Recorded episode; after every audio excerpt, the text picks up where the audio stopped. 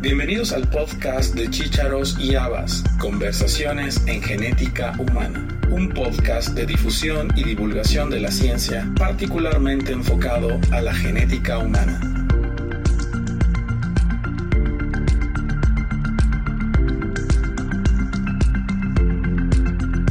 Gustavo Borrajo es bioquímico y doctor en bioquímica por la Facultad de Ciencias Exactas de la Universidad Nacional de La Plata en Argentina. Es también director del programa de detección de errores congénitos de la Fundación Bioquímica Argentina de La Plata y jefe del programa de evaluación externa de calidad para pesquisa neonatal de la misma institución. Además de ser profesor de asignatura en esta universidad, es también miembro del comité editorial del International Journal of Neonatal Screening y en el año 2015 fue galardonado con el premio Robert Guthrie por la Sociedad Internacional de Screening Neonatal. Hoy hablaremos con el Dr. Borrajo sobre la importancia, los retos y las complicaciones que tiene la implementación de programas de tamiz neonatal en la región latinoamericana.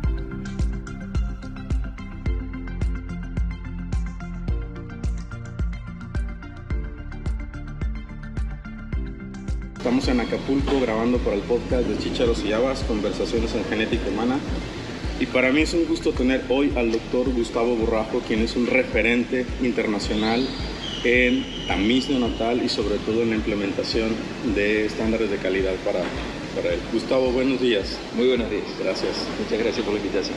Es un gusto estar aquí y bueno, aunque eres un referente, nuestro podcast está, eh, está dirigido a su público en general y genetistas nacionales. Me gustaría que nos hables primero de tu formación eh, de dónde eres, qué estudiaste y qué es lo que desarrollas actualmente. Bien, eh, a ver, mi formación de grado soy bioquímico y tengo un doctorado en bioquímica. Eh, me especialicé en el área de pesquisa neonatal, fundamentalmente en aspectos analíticos. Empecé trabajando desde la Cátedra de Bioquímica Patológica de la Facultad de Ciencias Exactas de la Universidad Nacional de La Plata y posteriormente eh, tuve la posibilidad de montar un programa, un laboratorio de pesquisa neonatal para un programa que depende de la institución para la cual trabajo, que es la Fundación Bioquímica Argentina. ¿Y cumple 30 años? Sí, exactamente. Sí, ya en el año 91 ya habíamos empezado a ofrecer este tipo de prácticas eh, a demanda, a requerimiento por parte de los padres eh, y posteriormente ya pudimos, poder, eh, pudimos comenzar a trabajar de manera organizada con las autoridades del Ministerio de Salud de la provincia de Buenos Aires desde el año 1995. Muy bien, una pregunta sencilla. En la actualidad, ¿qué define lo que es un tamiz natal? A ver, es un sistema preventivo de la, atención primaria de la salud pública. Básicamente esa es la definición. Este, un sistema que uno puede plantear eh, de manera equivalente a lo que es un plan de inmunización, eh, con la principal diferencia que uno hace prevención primaria, los planes de inmunización, mientras que los, el camino natal hace prevención secundaria. Aunque hoy día con la, evolución y el avance que están teniendo los tratamientos ya estamos hablando de algunas patologías que a través de, por ejemplo, trasplante de células madres hematopoyéticas permitiría hacer una, una curación de la enfermedad, más allá de que esté genético, genéticamente determinada en muchos casos y sea una enfermedad congénita. Hemos salido de la, del camino natal tradicionalmente bioquímico al cardíaco y al auditivo. ¿Hay alguna, algo más que se pueda agregar a este tipo de tamiz? Sí, a ver, en los últimos años en países desarrollados se ha empezado a avanzar en los marcadores moleculares. Eh, tal como se menciona, en, en Latinoamérica fundamentalmente la mayor parte del tamiz se hace sobre la base de marcadores bioquímicos. Eh, pero bueno, con la evolución que están teniendo las distintas tecnologías, este, se ha empezado a avanzar en patologías que se detectan a través de la búsqueda de marcadores moleculares, como es el caso de la atrofia muscular espinal o la inmunodeficiencia combinada severa.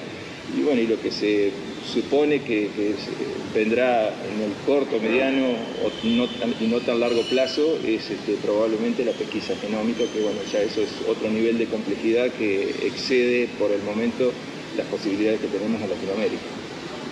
E, eso complejiza el tamiz y quizá valga la pena eh, hacer una pregunta relacionada a qué sería lo mínimo que debe incluir un tamiz o máximo creo que habría no Sí, sí, sí, no hay ¿Cuál sería la recomendación a la hora de tomar una decisión para hacer un panel? Está bien, hay una serie de patologías que internacionalmente están aceptadas como patologías que constituyen un panel básico que deberían incluirse y ya no existe ningún tipo de cuestionamiento sobre que las mismas se implementen este, de manera continua y sistemática. Eh, fenilcetonuria, hipotiroidismo congénito, fibrosis quística, galactosemia, hiperplasia suprarrenal congénita, deficiencia de biotinidasa, enfermedad de orina de jarabe de arce, eh, algunas otras patologías que se podrían agregar a este panel dependiendo de la composición étnica de la población, como es el caso de las hemoglobinopatías o la deficiencia de glucosa 6-fosfato de deshidrogenasa. Eso, digamos, es un panel mínimo que debería ser este, contemplado en todos los programas. De ahí en más, con tecnologías mucho más complejas, como es el caso de la espectrometría de masa, sí podemos ampliar a 20, 30, 60, digamos, es como que en la actualidad no hay un límite sobre el número máximo de patologías que se deberían pesquisar. Y en relación a Latinoamérica, somos países heterogéneos y, complejos, y cada país tiene diferentes retos eh, económicos, poblacionales, geográficos. Eh, en tu experiencia, ¿cómo ha ido evolucionando este camino Sí, bueno, hay, una diversidad enorme eh, realmente en, Latinoamérica. De hecho, hay países que están muy avanzados. Hay, países que están muy avanzados, como por ejemplo es el caso de Costa Rica, es el país que tiene un panel más amplio en la región. Eh, Uruguay, ambos han implementado el tamiz por espectrometría de masa, pero tenemos también situaciones en Latinoamérica donde todavía las actividades del tamiz se hacen eh, a demanda y con una cobertura realmente mínima, muy, muy baja. Eh, así que hay un espectro continuo de posibilidades. Eh, mayormente, a la patología que, está más universalmente aceptada y que se hace en todos los programas que se están implementando es el hipotiroidismo congénito. En segundo lugar, fenilcetonuria, luego fibrosis quística, hiperplasia suprarrenal congénita, y de ahí en más, este, digamos, en menor proporción se, se también se en la Vamos a buscar un lugar. Estamos justo. Dale, dale, sí, sí, sí. sí. Continuamos la entrevista después de esta interrupción. Hablábamos de la complejidad que tiene el tamiz en las regiones y, lo, y probablemente la falta de continuidad de esos proyectos. Eh, cuando se interrumpe un programa de tamiz natal, ¿qué implicaciones tiene para la población y cuánto tardas en recuperarlo? bueno, a ver, las implicaciones son nefastas en principio porque toda esa población de, de recién nacidos queda expuesta a que si las patologías están presentes este, no va a haber forma de detectarlas hasta que haya manifestaciones clínicas y en general cuando aparecen esas manifestaciones que permiten que el médico sospeche la presencia de la enfermedad, ya el daño eh, principal que caracteriza cada una de las enfermedades ya está establecido y es, totalmente irreversible. Ahora, cómo salir depende de las políticas de salud propiamente de cada país.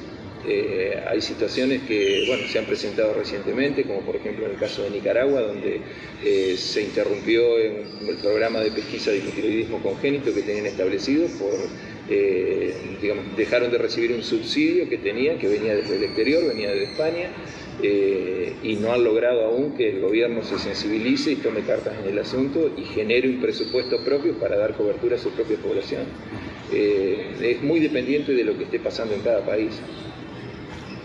Eh, tenemos una amiga en común que es Leticia Bellman, que ella recomienda siempre conseguir un padrino de bautizo de tamiz. Eh, evidentemente la recomendación sigue siendo pues, que todos los niños sean tamizados, que exista una, cobertura del 100% eh, de tamiz para la población. ¿En qué porcentajes estamos en Latinoamérica en comparación al resto del mundo? lo cierto es que no hay datos precisos porque la información es difícil de, recopilar, pero aproximadamente para hipotiroidismo congénito, que decíamos que es la patología más universalizada, se debe estar en el orden de un 75%. Hay que tener en cuenta que hay países de la región que todavía no han implementado actividades de, misma natal de manera organizada. El caso de Haití, de República Dominicana, bueno, ahora este que comentaba anteriormente de Nicaragua, Honduras.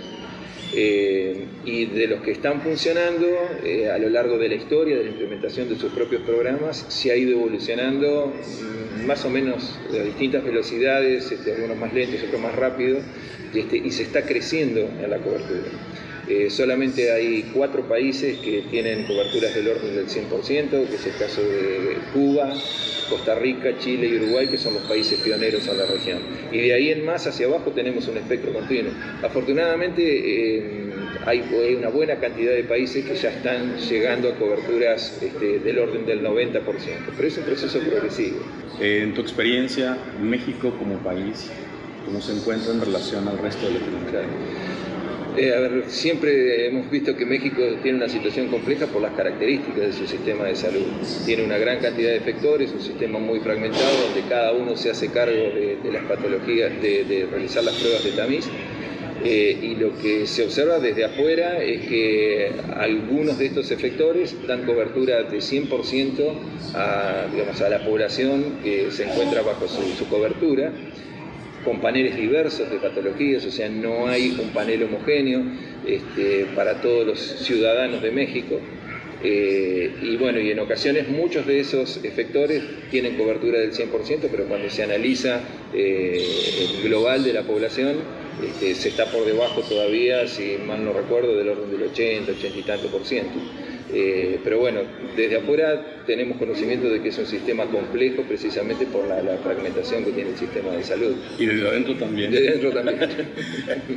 Una pregunta también en relación a, creo que el tamiz es un primer paso, pero considero que si no está integrado dentro de un sistema de vigilancia, un sistema de confirmación diagnóstica, eh, grupos de apoyo, tratamiento, pues se pierde esa oportunidad para rescatar al paciente de la discapacidad intelectual eh, que lo va a condenar si no se trata.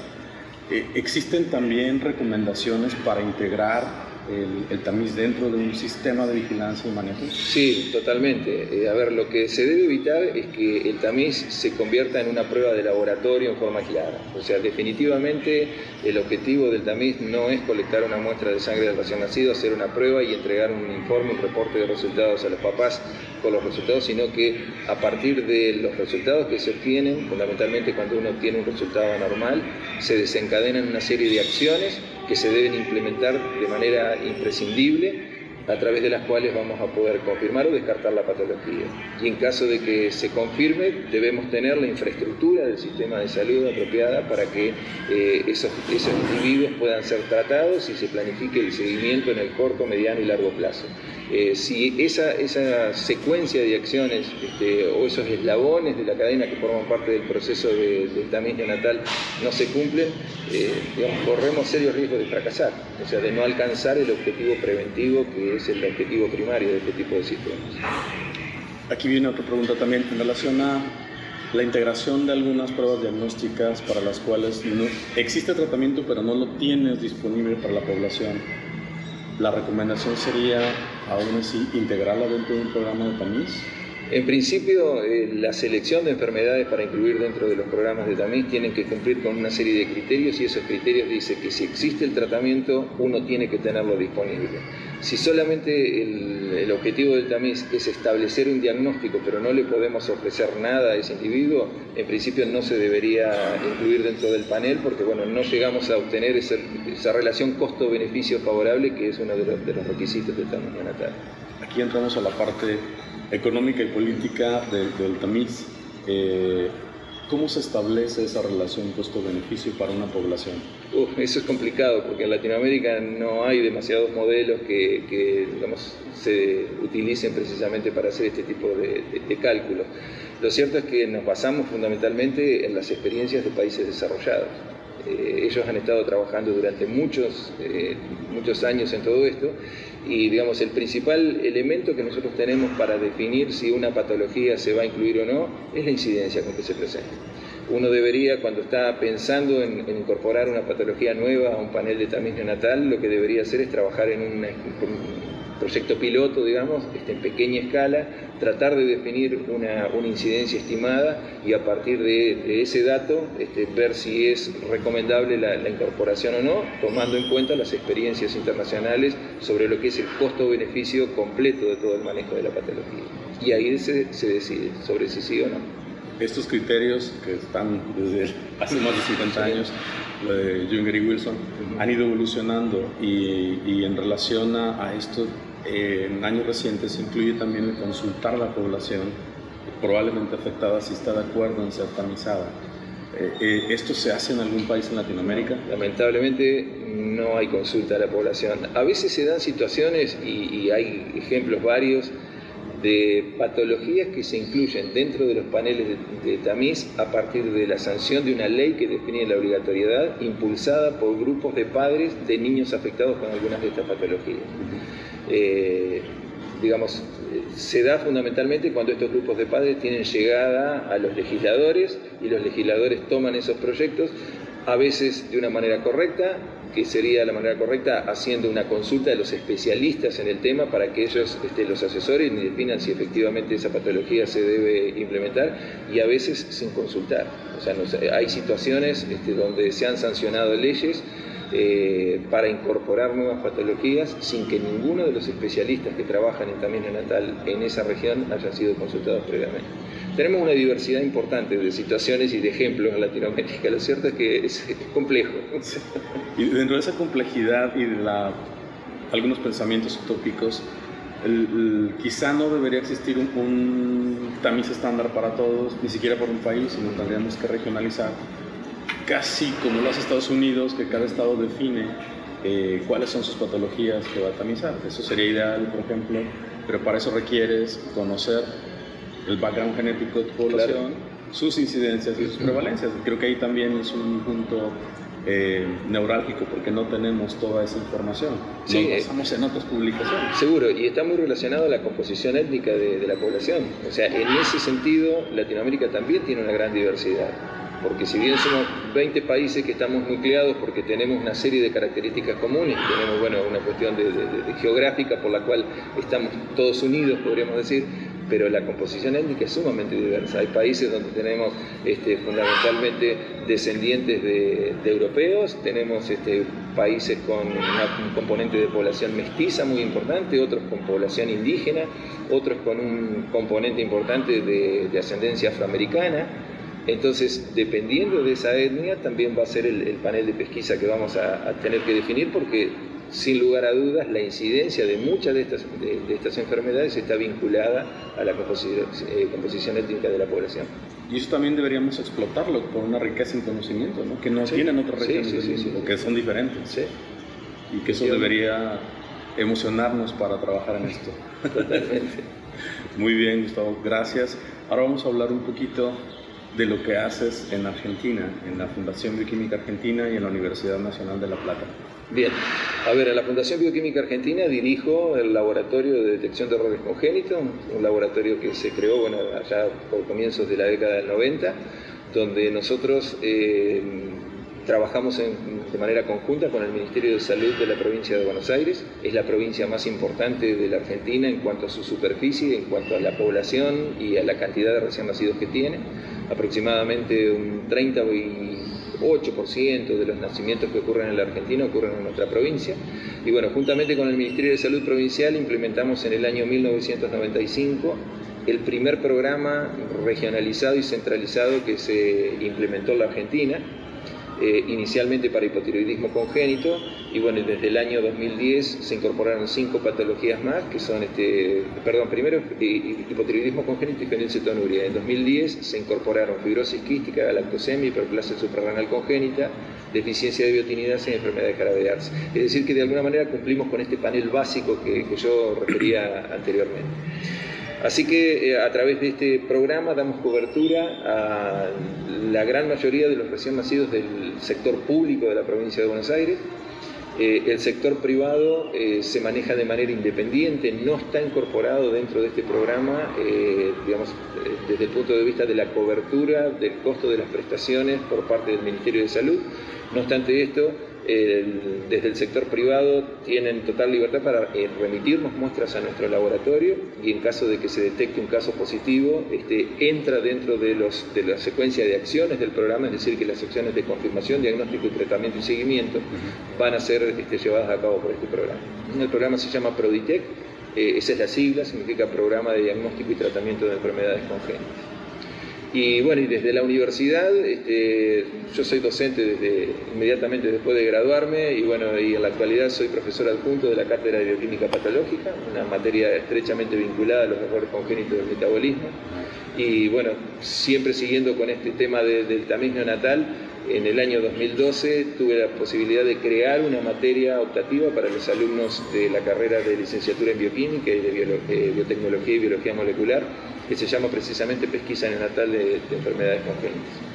Eh, consideramos que la formación de grado este, debe incluir necesariamente estos temas, o sea, tanto este, bioquímicos como médicos, como este, biólogos, biotecnólogos, eh, deben tener conocimiento de la existencia de este tipo de, sistemas. Eh, de manera tal de que cuando empiecen a ejercer su profesión sean digamos, participantes proactivos para la implementación de este tipo de actividades. Yo no vamos a hablar de dos premios que ha recibido en 2015, el premio Robert Guthrie de la Sociedad Internacional de Pesquisa Neonatal sí. y este año en, el Simposio Latinoamericano de Errores Innatos del Metabolismo y Pesquisa por un trabajo un de trabajo. investigación. Sí, sí, sí. de esos dos premios. A ver, lo más importante de esto sin duda es el premio Robert Guthrie porque es un reconocimiento a la trayectoria este, que otorga la Sociedad Internacional de Screening a aquellos, aquellos individuos que trabajando en el área de, del tamiz neonatal hayan hecho una contribución eh, en su región y bueno, alguien me postuló este, por el trabajo que tuve la posibilidad de hacer en Latinoamérica, entre otras cosas, a ver, además de, la actividad que yo hago en, Argentina, eh, he tenido posibilidad de trabajar colaborando con otros programas en la implementación de, sus actividades, fundamentalmente en Paraguay en su momento, en Panamá, eh, y a través del programa de evaluación externa de calidad, que es un programa que implementamos en el año 2020 eh, para pesquisa neonatal a través del cual nosotros lo que hacemos es preparar materiales de control mm, que contienen este, algunos de los analitos que se utilizan para hacer la, detección de estas patologías, concretamente para TSH, fenilalanina, IRT y galactosa. Esos materiales de control se distribuyen a más de 150 laboratorios de 13 países de Latinoamérica y bueno, los laboratorios los evalúan, los analizan como si fueran muestras de recién nacidos, ellos los reciben, eh, sin conocer qué, valores tienen, qué concentraciones, y luego nos reportan esos resultados para que desde este programa de evaluación externa de calidad se haga un análisis estadístico de esos resultados y a partir de ahí eh, se puede inferir digamos, la performance que tienen los métodos analíticos que están utilizando cada uno de esos laboratorios. Así que por toda esa actividad, este, bueno, fui postulado este, allá por el 2015 y se me otorgó el, premio Robert Wood. Y el otro, bueno, es un premio este, a un trabajo que, se presentó en el Congreso de la Sociedad Latinoamericana. ese es nuestro principal objetivo para la presentación de, los trabajos, los desarrollos, las cosas que vamos haciendo que pueden ser novedosas para la región fundamentalmente. Y bueno, tuve la suerte de también ser premiado con ese trabajo. Pues felicidades. Termino el podcast siempre con una pregunta. ¿Cuál sería tu recomendación? Bueno, va enfocado a genética humana y la vuelvo a hacer. ¿Qué le recomiendas a una persona interesada en genética y, particularmente en errores innatos del metabolismo que está empezando la carrera? Y es complicado. Quizás este, sería que se enfoque en una patología determinada este, tratando de, bueno, de avanzar en, no sé, quizás serían los mecanismos fisiopatológicos de la, de la enfermedad, este, ver la posibilidad de generar nuevas alternativas de tratamiento, este, nuevas instancias de diagnóstico. O sea, creo que es bastante amplio lo que uno podría llegar a hacer, pero básicamente creo que esas serían las recomendaciones. Adopta una enfermedad. Sí, exactamente. Muy bien, pues muchísimas gracias por la entrevista, por la disponibilidad, por el tiempo y pues bienvenido a Capri. Bueno, ha sido un gusto. Gracias. Muy amable.